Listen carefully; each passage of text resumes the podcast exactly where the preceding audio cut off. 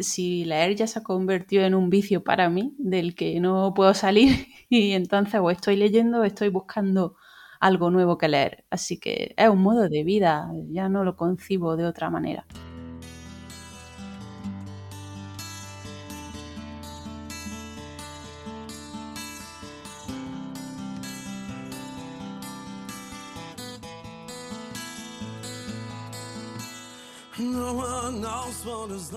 Muy buenas a todo el mundo, soy Adrián Susudio y esto es Charlando con Libros. Vamos ya con la segunda parte de esta charla con Vanessa Barrales. Para mí un placer, Adrián, estar aquí charlando de libros. La verdad que se me pasa el tiempo volando y me encanta descubrir novedades, recomendaciones, así que encantada de estar aquí.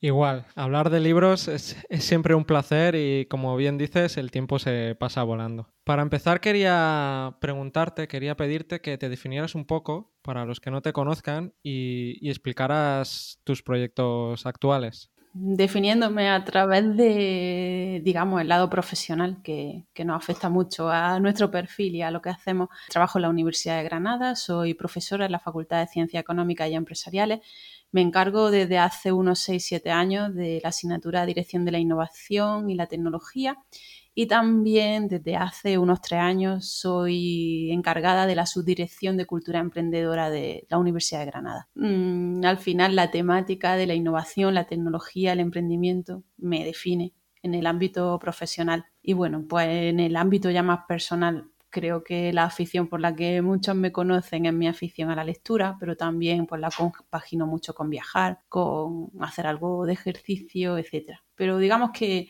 la lectura es un eje central en, en mi vida. Muy bien. Tienes un blog, ¿no? Sobre libros desde hace unos años. Sí, la verdad es que hace creo que ya 8 o 9 años empecé un blog que, bueno, la verdad es que está poco cuidado en cuanto a diseño y tal, pero sí que me generó un hábito, un hábito que se me ha consolidado muy bien, que consiste en leer y reseñar un libro de empresa, de negocio, de gestión al mes y dar mis impresiones de ese libro. Entonces, en ese momento pues fue un reto ser capaz de terminarme un libro al mes y de compartir una reseña. Y ahora, con independencia de que lo lea más gente, menos gente, para mí se ha convertido en esa rutina que te digo y bueno, ya lo he interiorizado y para mí es un placer ir actualizándome porque al final es una forma de actualizar mis conocimientos. Pues igual, yo también empecé un blog con la misma razón, ¿no? con esa excusa para compartir libros y autoimponerme esa tarea y ese buen hábito. Pues sí, la verdad que es muy fructífero y, muy satisfactorio. Al final, es un hábito contigo mismo. Si alguien aprovecha lo que estás leyendo o lo que estás diciendo, pues genial. Pero para ti mismo ya, ya tiene una recompensa. Y yendo a la parte de profesora, ¿qué es lo que más te aporta la enseñanza? Bueno, seguro que lo comparto también contigo por lo que sé de ti. Somos una mente inquieta, necesitamos saber más cosas eh, nos interesan muchos temas y al final pues la docencia te impone ese ritmo de actualizarte, de entender otra realidad y de no solo entenderla para ti, sino entenderla para otro y contárselo. Y a mí pues me llena mucho eso de que puedas transmitir con, alumnos las distintas cuestiones actuales. Sobre todo en, la temática que, yo trabajo, innovación, tecnología, al final se abre un mundo de posibilidades. Siempre hay que estar actualizado, pero, pero si te gusta no es, no es un trabajo, ¿no? Como dicen algunos. Totalmente.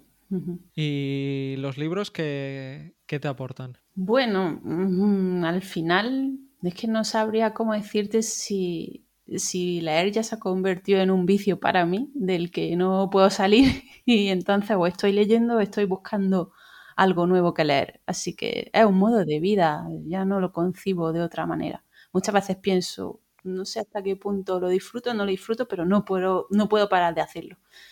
Así que no sé si es algo ya enfermizo. Depende también del libro, ¿no? Si quieres llamarlo vicio, lo llamaría un vicio bueno, ¿no? Y más hoy en día, con todos los vicios que hay. Ahora que se te puede pasar la tarde o la noche haciendo, ¿cómo se dice?, scrolling en las mm. redes sociales. Has visto muchas veces con el TikTok llenando la mente de, no sé, de contenidos de poco valor. al menos tenemos ese hábito de volver a abrir un libro y decir, venga, algo me llevo de hoy.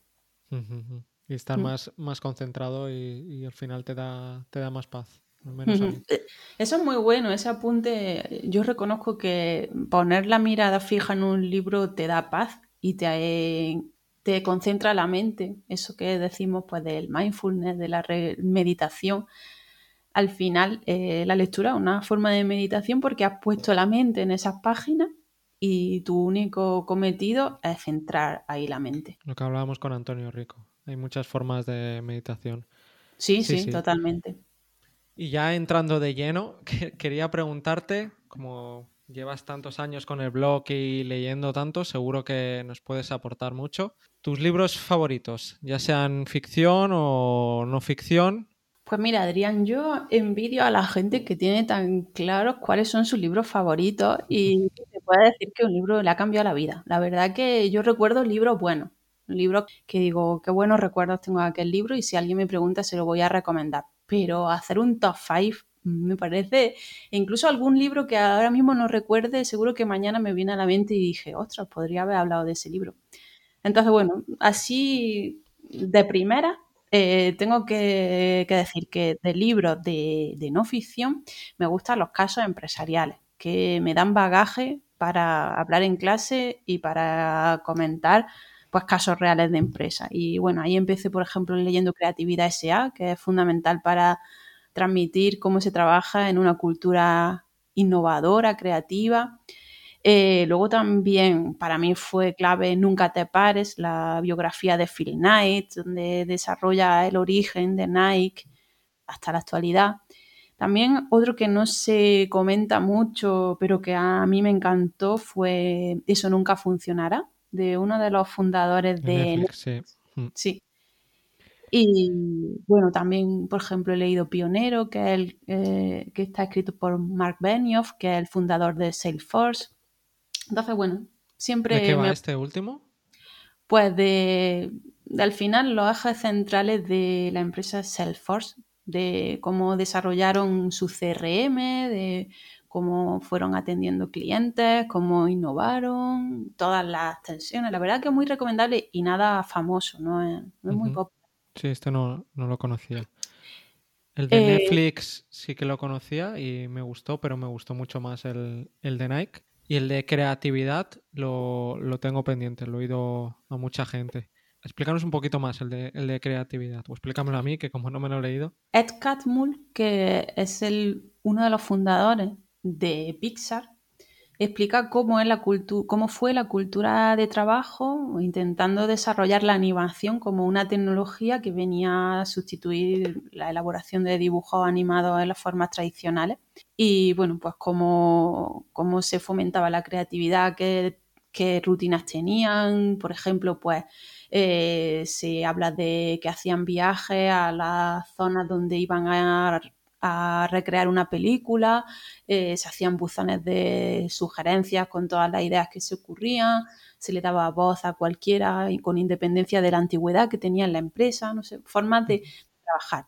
También se habla mucho de cuando fue comprado por Disney, que cómo chocaban las dos culturas, la cultura consolidada de Disney, ya bastante oxidada para desarrollar cosas nuevas, y la cultura más rompedora de Pixar. ¿Es un libro fácil? A ver, es un libro extenso, no lo considero fácil, pero sí que es verdad que lo he utilizado como libro de cabecera en mi asignatura de innovación durante tres años y los alumnos, como algo obligatorio que tenían que hacer, después en muchos casos me han agradecido la oportunidad de leerlo y para mí los alumnos son muy buenos recomendadores de libros, porque si no tienen el hábito y le estás dando una cosa que es obligatoria, son muy exigentes. Y la verdad que muchos me vuelven a recordar que leyeron Creatividad S.A. y que les gustó. Esa lectura se puede complementar con lecciones de liderazgo creativo, que está escrita por Robert Iger, o Iger, no sé cómo se pronuncia su apellido. Es uno de los CEOs de Disney. Te aparece en la lista de, de superventas de empresas y habla pues de todos los cambios en el modelo de negocio de Disney. Todos los movimientos, la compra de de Pixar, la compra de mm, Star Wars, etc. El cambio hacia el modelo en streaming, eh, totalmente digital, etc. Ah, o sea, es súper actual, ¿no? Ese libro.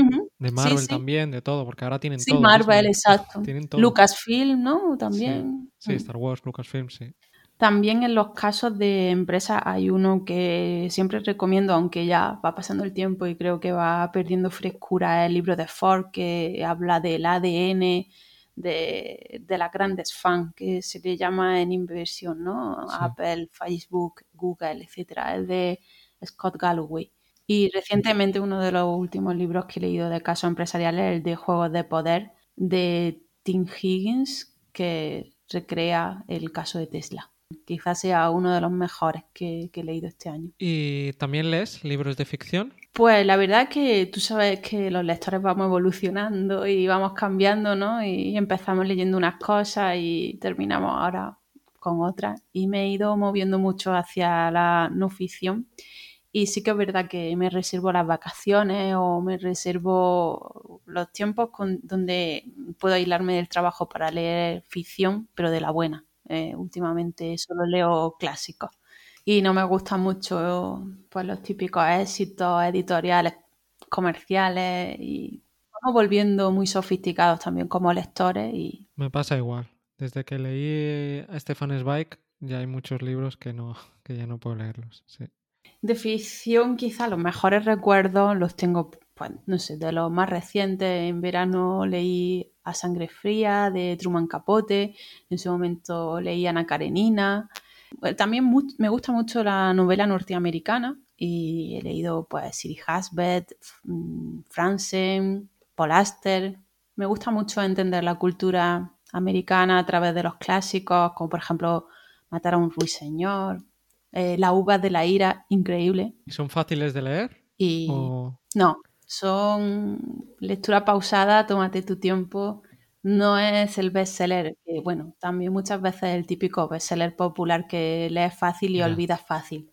Lo bueno de los clásicos es que lees dedicándole tiempo y atención, pero retienen muy buen pozo de esa lectura. Muy buena reflexión. ¿Y alguno más de ficción que así te haya impactado? Pues bueno, mm, la verdad que quizás me siento obligada a mencionarlo ahora con la muerte de Almudena Grande tengo que reconocer que he pasado muy buenos ratos de lectura leyendo El corazón helado, eh, leyendo Los aires difíciles.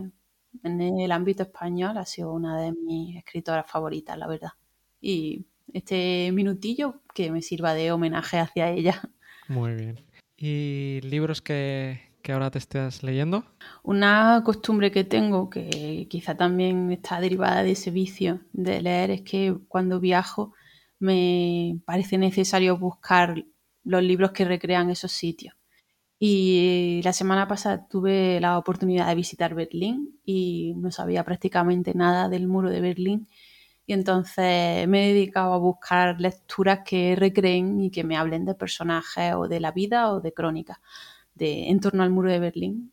Y empecé leyéndome uno que, bueno, ni fu ni fa, que ha sido El saltador del muro, me parecía complejo, abstracto, pero luego he encontrado uno reciente que se llama mm, Túnel 29, que es una crónica de una periodista excepcional que ha ido siguiendo todo lo que ha pasado a lo largo del muro, personas que han sido protagonistas, fotos famosas del muro de Berlín y me está pareciendo una lectura increíble. Y entonces también me permite aprender de ese sitio que he ido. ¿Y un libro que te marcó la infancia o la adolescencia o del que más te acuerdes? Pues mira, tengo unos recuerdos increíbles de un día que cogí de la estantería Frankenstein y me pareció así tan rozando pues lo morboso, lo escatológico, no sé, y la mente de un adolescente parecía que estaba leyendo algo que rozaba lo prohibido y, me encantó y fue un libro que no podía soltar. Recuerdo dónde estaba, que, me interesó mucho y, y quizás con ese libro fue donde desarrollé el hábito, porque hasta ahora de pequeña era mucho de picotear en libros, pero no, no me los terminaba, la verdad, no, no era constante. Y a partir de ahí creo que ya empezó mm, el hábito. Qué curioso. ¿Y, un libro que no te hayas podido acabar? ¿El que más te haya dolido no poder acabarte? Pues sí, la verdad que se siente un poquito de culpabilidad cuando, sobre todo cuando no eres capaz de apreciar lo que para otro es el libro de su vida.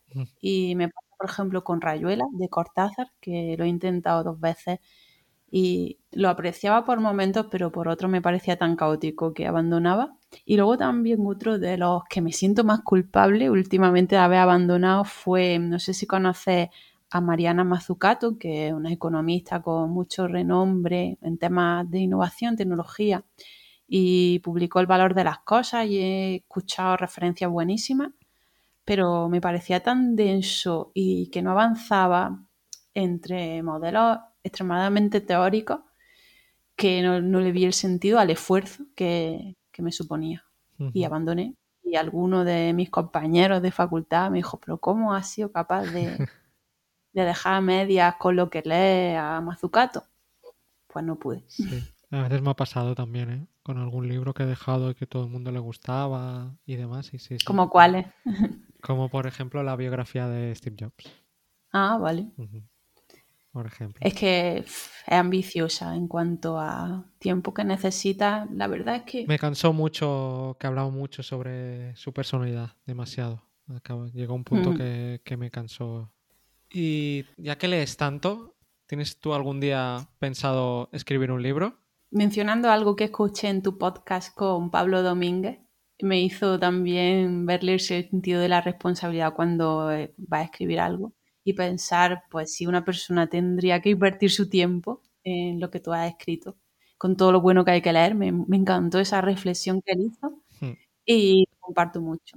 Y bueno, si escribo algo, muchas veces lo pienso en el ámbito académico, mm, me tiraría por algún libro de texto de innovación, porque no resulta fácil encontrar un libro, un libro de cabecera que y creo que iría por ahí, porque es la opción menos arriesgada.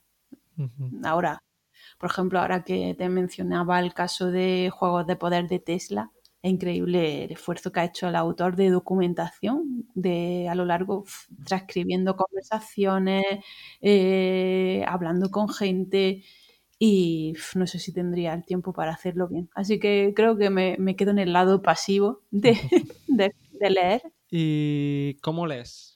Rachas largas, cortas? ¿Tienes algún sitio específico? ¿Te saltas capítulos o eres de las que se no, de, de Saltar capítulos no. Y para mí un, un libro terminado, un libro el que se ha llegado a la última página, leyendo todas las... En eso soy muy exigente. E intento no ser caótica, la verdad. Porque siempre, no sé si te pasa a ti, Adrián, que tienes un impulso muy fuerte por empezar libros que te gustan. Pero claro, cuando ya he empezado o cuatro, la decisión de por cuál sigue se hace dura. Entonces intento mantener orden. Me, doy como, como si fuera un niño que te dan disciplina al mismo tiempo que libertad para hacer algo. Intento hacer lo mismo. Y incluso también diría que llevo como una dieta de lo que quiero leer. De intento equilibrar casos empresariales, eh, inversión, me gustan mucho lecturas de inversión, desarrollo personal y voy dando turno a las temáticas, eh, otra de las manías. ¿Y alguna editorial o editoriales favoritas? Pues mira, a lo, a lo largo de la vida del blog que, que, hice, he ido prefiriendo, por ejemplo, Empresa Activa, que me gusta mucho por los temas de gestión.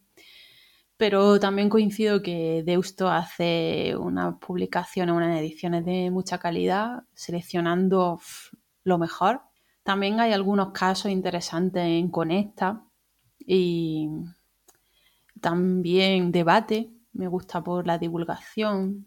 Mm, quizá la divulgación de debate es como un sello de calidad que, que tiene. Y ya para acabar, te quería preguntar a quién te gustaría que invitáramos aquí para comentar un libro y también para charlar sobre sus proyectos y sobre sus libros favoritos. Pues mira, la verdad es que lo bueno de Twitter, en mi experiencia, ha sido descubrir a grandes lectores, entre ellos tú, eh, Pablo Domínguez, por ejemplo, también. Pero me llama mucho también la atención y creo que me estoy tomando la confianza de recomendarlo sin conocerlo de nada. Pero me gusta mucho, no sé si lo conoce, Edu Burgoa, que todos los domingos publica un hilo de un libro que se ha leído y resume en el hilo las grandes impresiones que ha tenido ese libro y sencillamente, sin conocerlo de nada, a mí me genera expectación cada domingo ver cuál es el libro que va a incluir en el hilo. Y bueno, toca temáticas de innovación, creatividad, gestión, liderazgo. La verdad que es uno de mis grandes descubrimientos. Sí que tengo que decir que muchas veces no me leo los hilos porque, como antes te he comentado, no me gusta leer sobre los libros que no he leído, pero reconozco que tengo la curiosidad de ver cada domingo qué libro nos va a traer. Así que yo me lanzaría a invitarlo. Qué bueno, pues sí. Tomo nota y a ver si puede, puede venir Edu. Y bueno, y hasta aquí esta segunda parte, esta charla. Muchas gracias por venir, por aceptar la invitación. Bueno, Adrián, para mí ha sido un honor estar entre tu invitada al podcast poder añadir un granito de arena a que tú puedas desarrollar contenido en relación a los libros y encantada de que te pueda ayudar cuando lo necesitas. Para mí un, un placer. Muchas gracias. Hasta luego. Hasta luego.